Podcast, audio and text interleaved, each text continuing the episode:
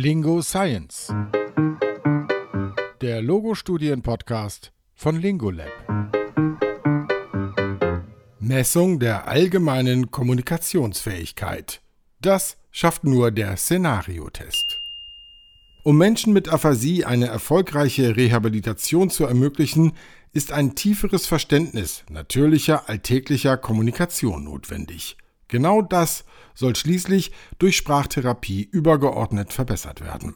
Dr. Dudens und Professor Meteyard von der Reading Universität in Großbritannien verweisen in ihrer Veröffentlichung von 2020 darauf, dass es bislang keinen gemeinsamen Konsens darüber gibt, wie genau natürliche Kommunikation definiert oder gemessen werden kann. Deshalb wollen sie untersuchen, welche bereits vorhandenen Diagnostikmittel einer theoretischen Definition natürlicher Kommunikation am ehesten gerecht werden.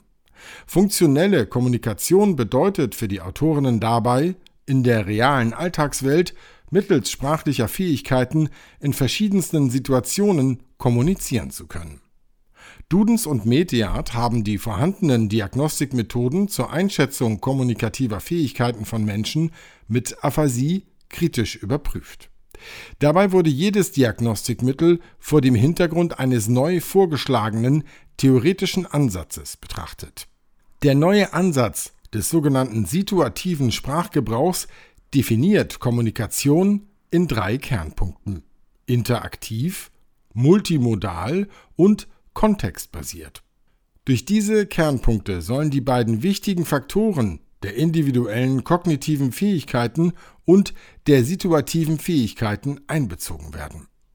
Der Ansatz des situativen Sprachgebrauchs fokussiert sich vor allem auf die Kommunikation mit einem realen Gegenüber, da diese im Alltag am häufigsten vorkommt und andere kommunikative Situationen wie das Telefonieren daraus abgeleitet werden können.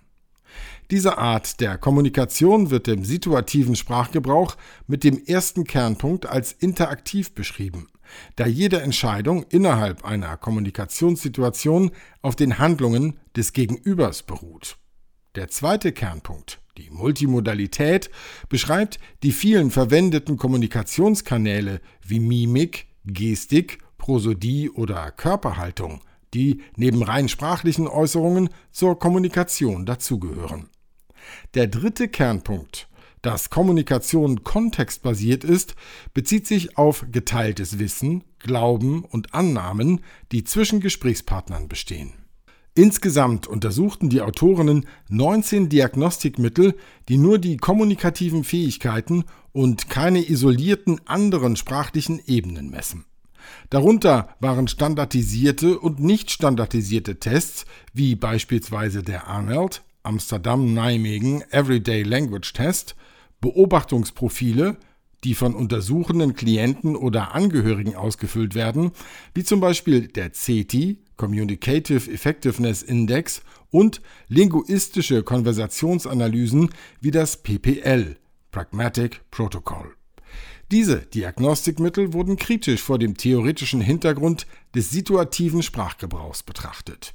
Dabei wurde also besonderes Augenmerk auf die nach diesem Ansatz definierten drei Komponenten funktioneller Kommunikation gelegt.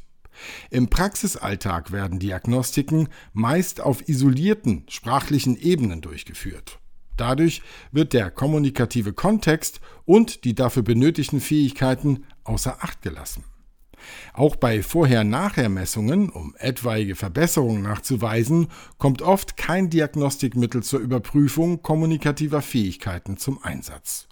Dudens und Meteat lenken die Aufmerksamkeit aber auf das in der Sprachtherapie übergeordnete Partizipationsziel, die verbesserte funktionelle Kommunikation. Nach ihrer vergleichenden Analyse kommen die Autorinnen zu dem Schluss, dass die drei Komponenten der Kommunikation Interaktivität, Multimodalität und Kontextbasierung hauptsächlich im Szenariotest und in der Konversationsanalyse beobachtet werden. Die Konversationsanalyse verfolgt dabei das Ziel, zu beschreiben, wie die Kommunikation zwischen Gesprächspartnern organisiert ist. Dazu werden Sprecherwechsel, Sequenzierungen und Reparaturen betrachtet. Dabei wird beschrieben, wie die Kommunikation verläuft, aber nicht, warum es dabei zu kommunikativen Schwierigkeiten kommt oder woher diese rühren könnten. Der Szenariotest hingegen versucht, die Effektivität kommunikativer Versuche quantitativ zu messen. Dabei wird die Kommunikationsfähigkeit in einem interaktiven Setting bewertet. Es wird beschrieben, durch welche Modalitäten das Kommunikationsziel erreicht wird. Das durch den Szenariotest ermittelte Kommunikationsverhalten kann anschließend mit anderen Ergebnissen kognitiver und behavioraler Tests verglichen werden. So kann die Ursache kommunikativer Schwierigkeiten ermittelt werden. Da der Szenariotest standardisiert ist, sind die Ergebnisse generalisierbar und vergleichbar. Dudens und Mediat stellen fest, dass der Szenariotest von allen untersuchten Diagnostikmitteln die meisten Komponenten des situativen Sprachgebrauchs berücksichtigt und darüber hinaus erklärt, wie diese Komponenten die Kommunikationsfähigkeiten von Menschen mit Aphasie beeinflussen. Einen weiteren Vorteil sehen Sie darin, dass der standardisierte Test ein objektives Messinstrument für Kommunikation darstellt, mit dem der Zusammenhang kognitiver Fähigkeiten mit dem Kommunikationsverhalten untersucht werden kann. Die Autorinnen weisen sie jedoch auch auf Schwächen des Szenariotests hin. Durch die erforderlichen fiktiven Rollenspiele würden hohe kognitive Ansprüche an Menschen mit Aphasie gestellt.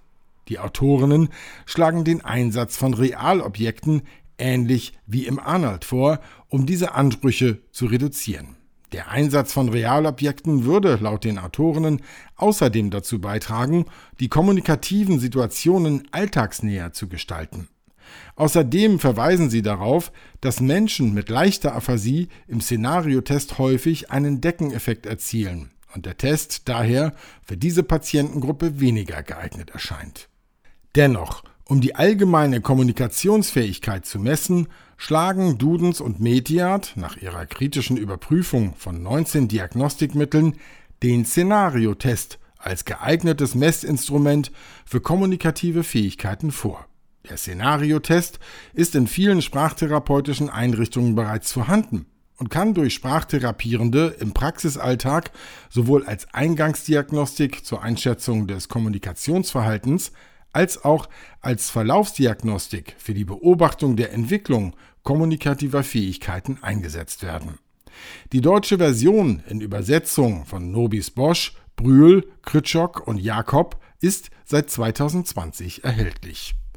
Auf den Punkt gebracht von Julia Brüsch, Studierende der Patholinguistik an der Uni Potsdam. Diesen Text gibt es auch als PDF auf lingo-lab.de slash podcast. Dort finden sich auch weitere Studienzusammenfassungen als Podcast und als PDF zum Download.